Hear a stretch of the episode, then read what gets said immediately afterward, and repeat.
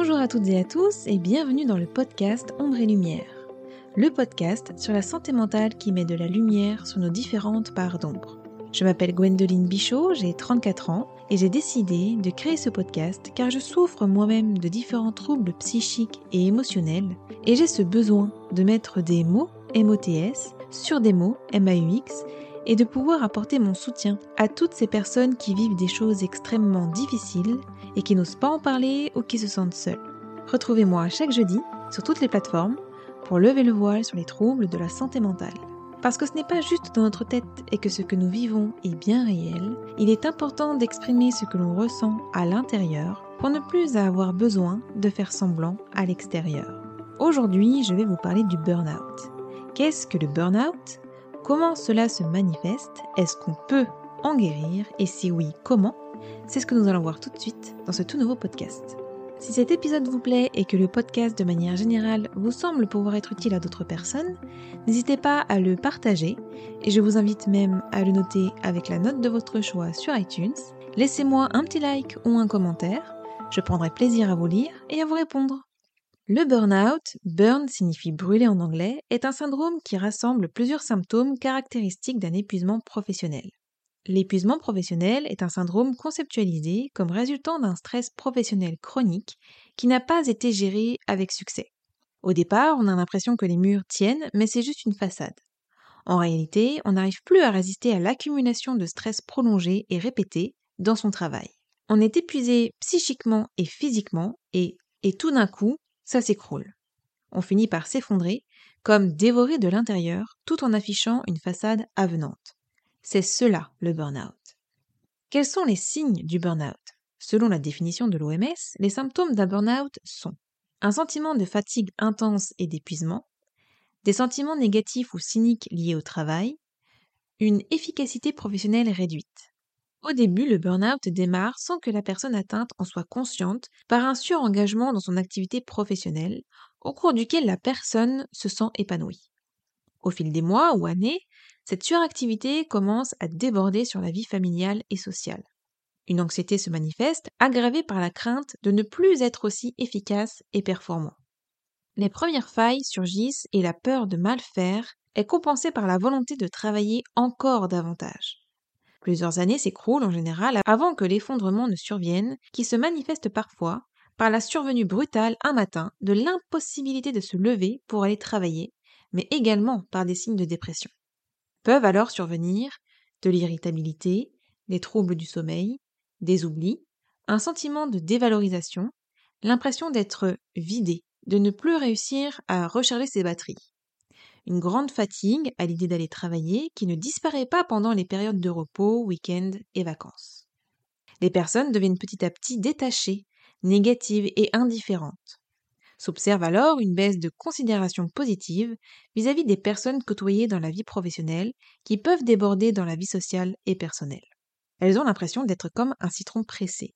Tant que l'on conserve un intérêt pour sa vie privée, pour ses proches, pour sa famille, ça va encore. Mais attention à l'étape suivante, lorsque ça déborde sur la vie privée. Les gens se ferment totalement. Ils se coupent de leurs relations, de leurs activités, ils ne font plus rien à part dormir. La vie privée n'existe plus. À ce moment-là, il faut réagir car ce sont les symptômes du burn-out. Qui peut faire un burn-out? Tout le monde peut être concerné par l'épuisement professionnel, quel que soit son métier et son secteur d'activité. Certains facteurs de risque sont communs à de nombreuses situations de travail la surcharge de travail, la perte de sens, l'isolement et les réorganisations successives, les femmes sont particulièrement touchées par le burn-out. De plus en plus impliquées professionnellement, elles doivent gérer vie professionnelle et en même temps les soucis de la vie familiale. Comment savoir si je fais un burn-out? Le médecin questionne les symptômes et la situation au travail du patient. Un bilan psychologique est impératif pour mettre en place un traitement médical et un suivi psychologique après qu'un bilan sanguin ait éliminé toute infection expliquant la fatigue. Le test MBI, Malash Burnout Inventory, a été établi en 1986. Il explore trois versants, l'épuisement, la dépersonnalisation et l'accomplissement personnel. Le test CBI, Copenhagen Burnout Inventory, s'intéresse à l'épuisement personnel, l'épuisement professionnel et l'épuisement relationnel. Ce sont deux échelles d'auto-évaluation. Si leurs résultats n'ont pas de valeur de diagnostic médicaux, ils peuvent renseigner sur l'opportunité de rechercher une aide médicale ou psychologique. Comment sortir du burn-out? La prise en charge du burn-out doit s'organiser en plusieurs étapes. Repos, arrêt maladie prescrit par un médecin généraliste, reconstruction identitaire par une thérapie, accompagnement à un nouveau projet professionnel avec l'aide d'un psychologue du travail, aide à la reprise du travail par un médecin du travail. Les modalités de prise en charge et de traitement sont évaluées au cas par cas selon la gravité des symptômes. S'arrêter. La première étape du traitement consiste à prescrire un arrêt de travail. Ce dernier dure aussi longtemps que nécessaire. Il est indispensable pour enclencher le processus de guérison. Le patient a besoin de repos. Se faire aider. La prise en charge du burn-out implique une psychothérapie assurée par un psychologue clinicien du travail. Apprendre à se relaxer pour réduire le stress et l'anxiété. Lorsqu'on est à bout de souffle, il faut savoir se recentrer et se concentrer sur son souffle et sur le moment présent. Il s'agit de respirer profondément. Inspirer puis vider ses poumons lentement en écoutant le bruit de sa propre respiration. Il faut essayer au moins une ou deux fois et plus on le fait, plus ça devient simple de rentrer en méditation. D'ailleurs, il n'est pas nécessaire d'être calme pour méditer. On peut le faire au travail, dans sa voiture, pendant un embouteillage, dans les transports en commun, dans la file d'attente d'un supermarché, etc. La méditation, pratiquée régulièrement, de façon répétée, encore et encore, ne serait-ce que quelques minutes par jour, devient rapidement une discipline qui aide à mieux nourrir et restaurer le corps et l'esprit, à mieux se comprendre soi-même et à découvrir ses propres ressources intérieures, à mieux accepter ses limites. Des cures de thalassothérapie et d'hydrothérapie peuvent également s'avérer efficaces. Mettre en place des couvertures de protection pour ne plus subir tout au long d'une journée. Appliquer les principes de la psychologie positive qui s'apparente un peu à la méthode Coué. Aussi, l'un des exercices habituellement recommandés consiste à se rappeler, avant le coucher, trois bons moments de la journée. Il s'agit de se souvenir des détails, de retrouver les émotions éprouvées et de les savourer à nouveau. Un compliment, un sourire, une gourmandise, une blague. Autre astuce, sourire. Sourire apaise, permet de mieux savourer les belles choses de l'existence et rend de meilleure humeur, plus agréable, plus positif, sans compter qu'il s'avère contagieux pour l'entourage. Se mettre ou se remettre au sport. La pratique régulière d'un sport décharge le stress et redonne confiance en soi, au même titre que le repos ou la relaxation. Il faut choisir ce qui nous fait envie. Sport collectif, individuel, exercice à pratiquer chez soi ou à l'extérieur. En complément, on privilégie une alimentation équilibrée. Des anxiolytiques et antidépresseurs si nécessaires. Cette prescription n'est pas systématique pour traiter un burn-out. Elle peut être envisagée dans les situations les plus graves en association avec une psychothérapie. Un retour progressif au travail. Le retour au travail est envisagé de manière progressive après une consultation de pré-reprise avec le médecin du travail. Pour être effectuée dans les meilleures conditions, la reprise du travail doit être organisée en collaboration avec l'entreprise. Modification du cadre de travail, réorientation de l'activité, réaménagement de l'organisation, définition de nouveaux projets, etc. Comment éviter le burn-out? La prévention du burn-out passe par un repérage précoce des signes avant-coureurs et la mise en place d'une organisation du travail adaptée. Régulation de la charge de travail, sens et reconnaissance. Elle est essentielle pour éviter une aggravation des symptômes et d'éventuelles conséquences dramatiques. Il existe plusieurs types de burn-out. Le premier est le plus connu, c'est le burn-out professionnel dont je viens de vous parler. Mais il en existe d'autres, comme par exemple le burn-out maternel. D'ailleurs, je vous en parle dans l'épisode intitulé Vouloir des enfants ou pas. Je vous invite à aller écouter cet épisode si vous voulez en savoir plus. Il y a aussi le burn-out émotionnel. Et personnellement, je suis déjà passée par celui-ci à plusieurs reprises. Quand on souffre d'anxiété généralisée, d'angoisse, de phobie, etc., il n'est pas rare que nous passions par ce type de burn-out à un moment ou à un autre. Qu'est-ce que le burn-out émotionnel? Le burn-out émotionnel est souvent confondu avec le burn-out professionnel. Malgré cela, ce sont bien deux phénomènes différents, même si certains symptômes restent communs à ces deux types de burn-out. Pour le burn-out émotionnel, on parle ici d'un surmenage émotionnel lié à un ensemble d'obligations pouvant aussi bien survenir au niveau de la vie privée que de la vie professionnelle. Le burn-out émotionnel se caractérise par un état d'épuisement psychologique, souvent entraîné suite à un trop-plein émotionnel. Ce phénomène peut être difficile à détecter car il est encore méconnu et encore flou pour de nombreuses personnes. Il survient généralement pour de multiples raisons lorsque nous sommes confrontés à une multitude de tâches, travail, vie familiale, vie sociale, qui nous empêchent de tout mener à bien comme on le souhaiterait. Il devient alors impossible de faire face. C'est souvent à ce moment-là que certains craquent et que ce phénomène est détecté. S'il est détecté trop tard chez certaines personnes, le burn-out émotionnel peut se transformer en dépression. Il est donc important de connaître quels peuvent être les premiers signaux d'alerte afin de les déceler le plus tôt possible. Quels sont les symptômes d'un burn-out émotionnel? Appelé également épuisement émotionnel, le burn-out émotionnel peut arriver à n'importe quel moment dans la vie et à n'importe qui. Contrairement à ce que l'on pourrait penser, ce symptôme n'est pas seulement lié à la vie professionnelle.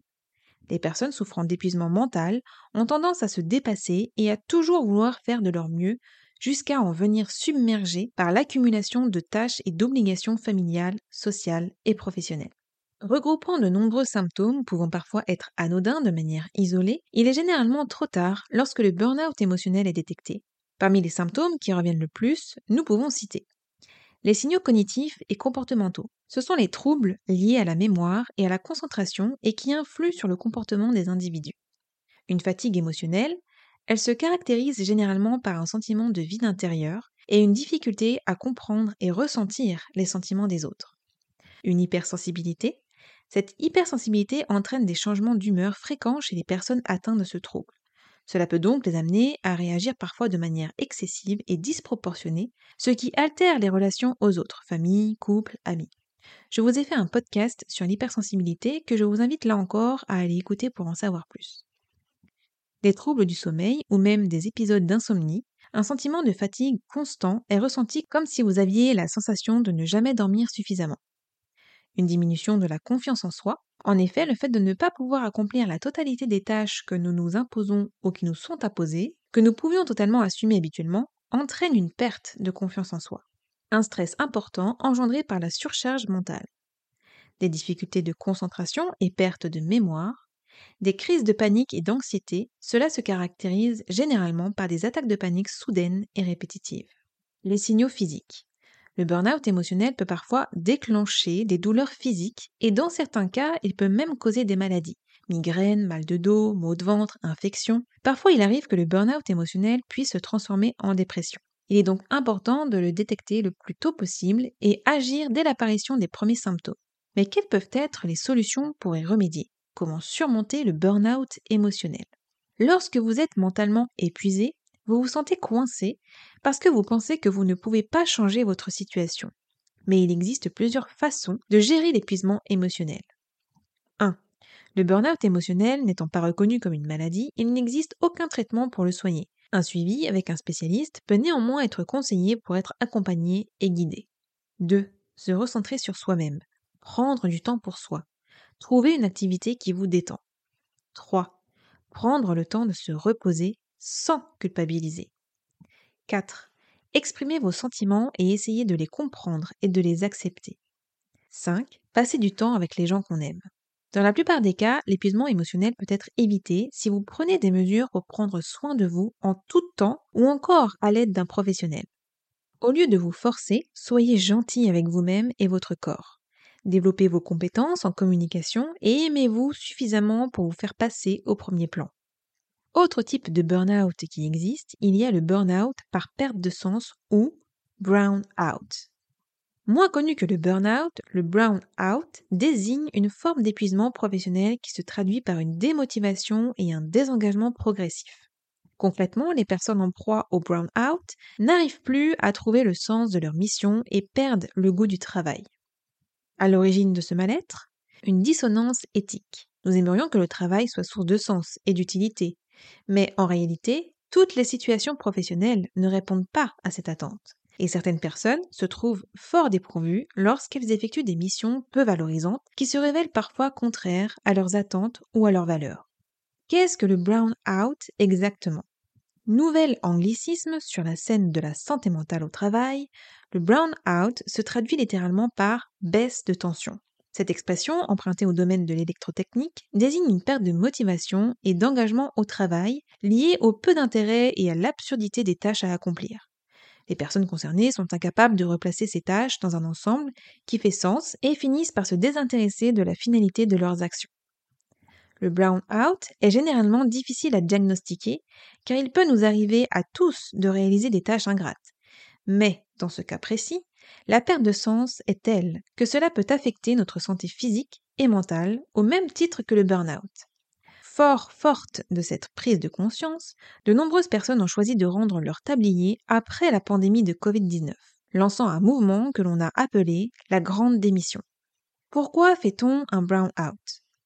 Vous l'aurez compris, les causes du brown-out peuvent être multiples. Outre le manque de sens et de satisfaction au travail, on compte un manque d'objectifs, un manque de responsabilité, un manque d'autonomie et de liberté, un manque d'opportunités de développement professionnel, un manque de communication et une incompréhension managériale, un manque de visibilité sur la stratégie d'équipe ou d'entreprise, etc. Si vous ressentez l'un ou plusieurs de ces symptômes de manière persistante, il est important de consulter un ou une professionnelle de la santé mentale pour obtenir un soutien, des conseils et mettre en place progressivement des mesures pour remédier à la situation. Qui sont les travailleurs les plus touchés par le brown-out? Lorsque les travailleurs, travailleuses se sentent déchirés entre la nécessité d'avoir un emploi et l'impression de mener des tâches vaines et inutiles, il n'en résulte souvent rien de bon. Au programme, des conflits internes, une importante remise en question professionnelle et personnelle, une perte d'estime de soi, des troubles du sommeil, des troubles digestifs et, dans certains cas, l'émergence d'une dépression. Tout le monde est, un jour, susceptible de ne plus saisir le sens de son travail, quel que soit notre poste et notre domaine d'activité et c'est bien normal, on peut toutefois penser que certaines personnes sont plus susceptibles d'être en proie à un burn-out, notamment celles qui travaillent dans des environnements professionnels stressants et exigeants, où les attentes sont toujours plus élevées, mais les ressources toujours plus limitées. Les métiers à plus fort sens du travail sont les assistantes maternelles, les agents administratifs et commerciaux des transports et du tourisme, les ouvriers qualifiés du gros œuvre du bâtiment, les cadres des services administratifs, les comptables et financiers, les formateurs et enseignants, les aides à domicile et aides ménagères, les techniciens et agents de maîtrise du BTP, les professionnels d'études et de recherche, les médecins, les attachés commerciaux et représentants, les professionnels de l'action culturelle, sportive et les surveillants. Les métiers à plus faible sens du travail sont les employés de la banque et des assurances, les ouvriers non qualifiés de la manutention, les ouvriers non qualifiés des industries de process, les caissiers, et employés de libre service, les employés de la comptabilité, les agents de gardiennage et de sécurité, les ouvriers qualifiés de la mécanique, les ouvriers qualifiés des travaux publics, les cadres de la banque et des assurances, les ouvriers qualifiés des industries de process, les vendeurs, les ouvriers non qualifiés du gros œuvre du BTP, les ouvriers qualifiés de la manutention, les secrétaires de direction et les employés et agents de maîtrise de l'hôtellerie et de la restauration. Comment éviter le brown out il existe plusieurs mesures préventives à l'échelle individuelle et à l'échelle de l'entreprise pour éviter le brown-out. Du côté des managers et chefs d'entreprise, il est conseillé de mettre en place des actions préventives pour limiter les risques psychosociaux et améliorer la qualité de vie au travail. Clarifier et valoriser régulièrement les postes et les missions de chacun chacune par rapport au fonctionnement global de l'entreprise. Diversifier les missions pour lutter contre la routine Valoriser les réussites collectives et individuelles en veillant à ne pas créer un climat trop compétitif. Favoriser la communication et le travail d'équipe dans une démarche horizontale. Optimiser l'efficacité et l'intérêt des réunions en groupe pour les rendre le moins chronophages possible, éviter la réunionite délétère et développer des temps de formation, de coaching et de convivialité. À l'échelle individuelle, il existe aussi des solutions. Clarifiez vos attentes professionnelles et demandez à vos collègues et à votre employeur de clarifier les leurs en matière de performance et de résultats. Demandez des feedbacks réguliers si cela vous rassure. Établissez des limites claires entre votre travail et votre vie personnelle. Prenez bien soin de votre santé physique et émotionnelle en pratiquant une activité physique régulière, en adoptant une alimentation équilibrée, en veillant à avoir suffisamment de sommeil et en pratiquant des activités qui vous plaisent et vous aident à vous relaxer, comme la lecture, la musique, le yoga, la méditation, etc.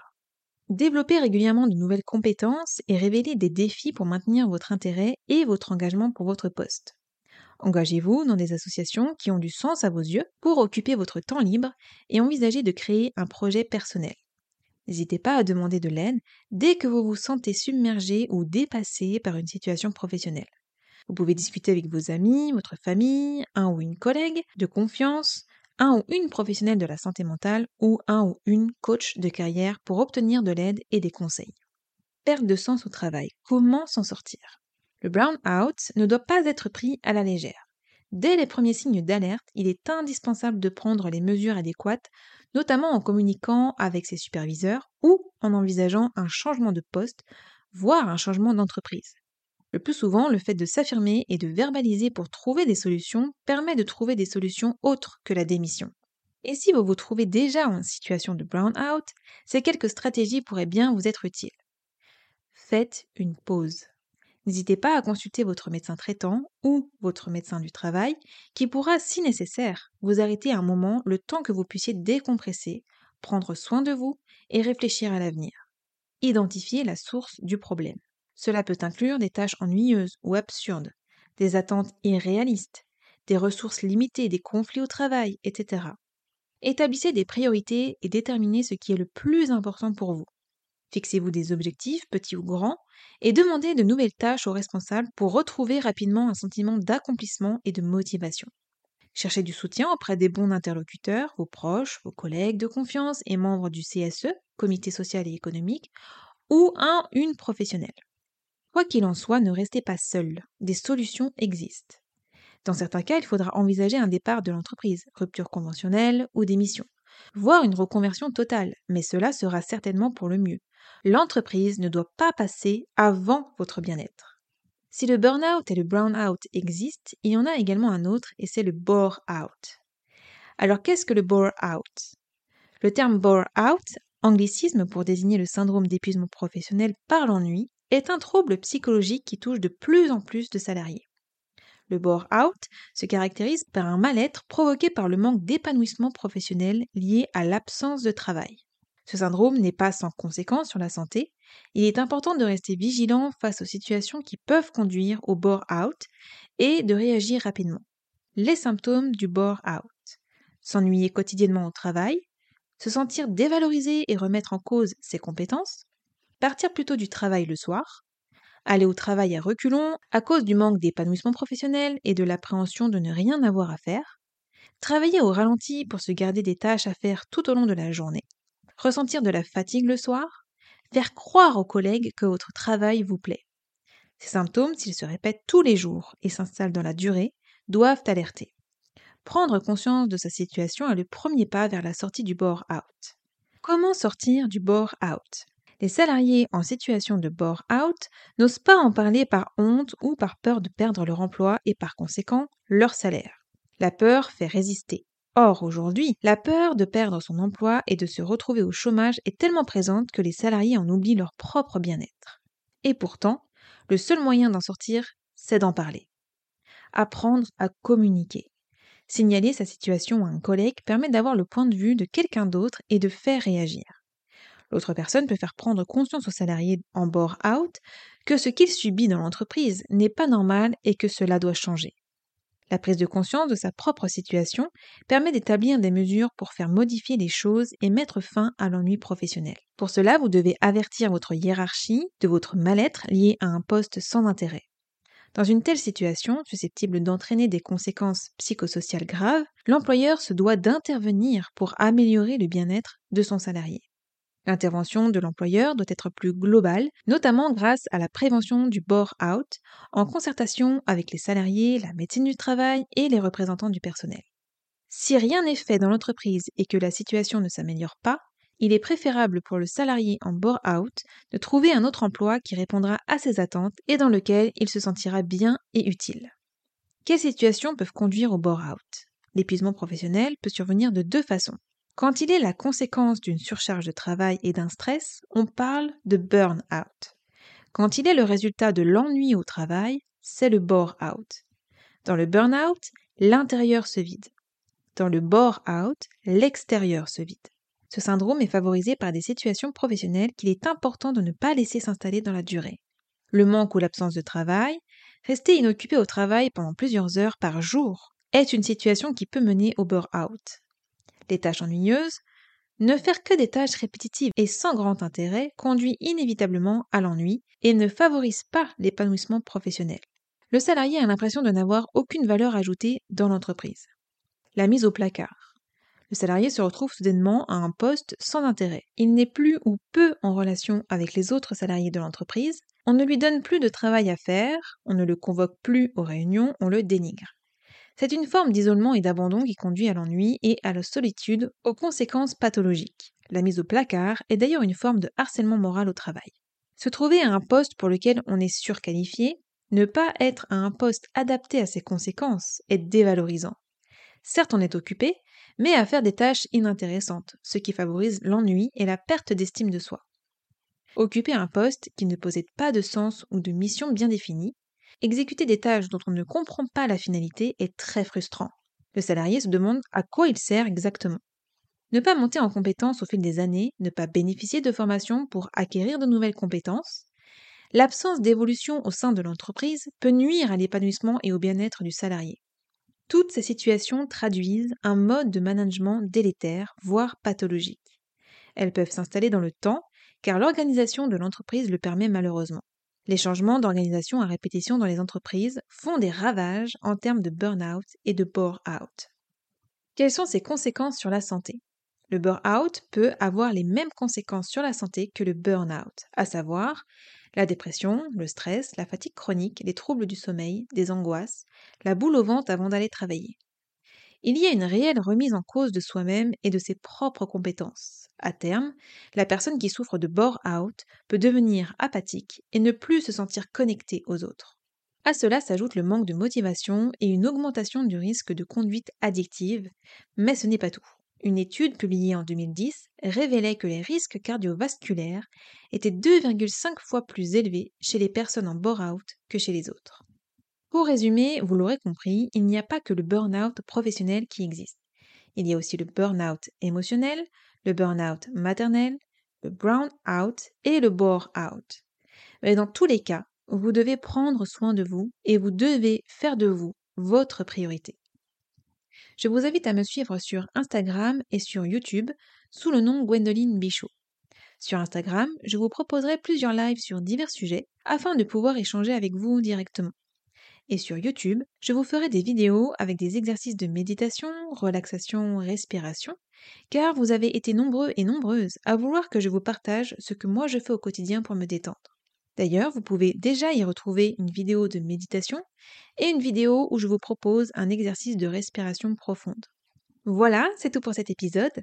Merci de m'avoir écouté. J'espère que ce podcast vous a plu, qu'il vous a aidé. Je vous envoie plein d'amour. Prenez soin de vous et je vous dis à jeudi pour une prochaine écoute. Bye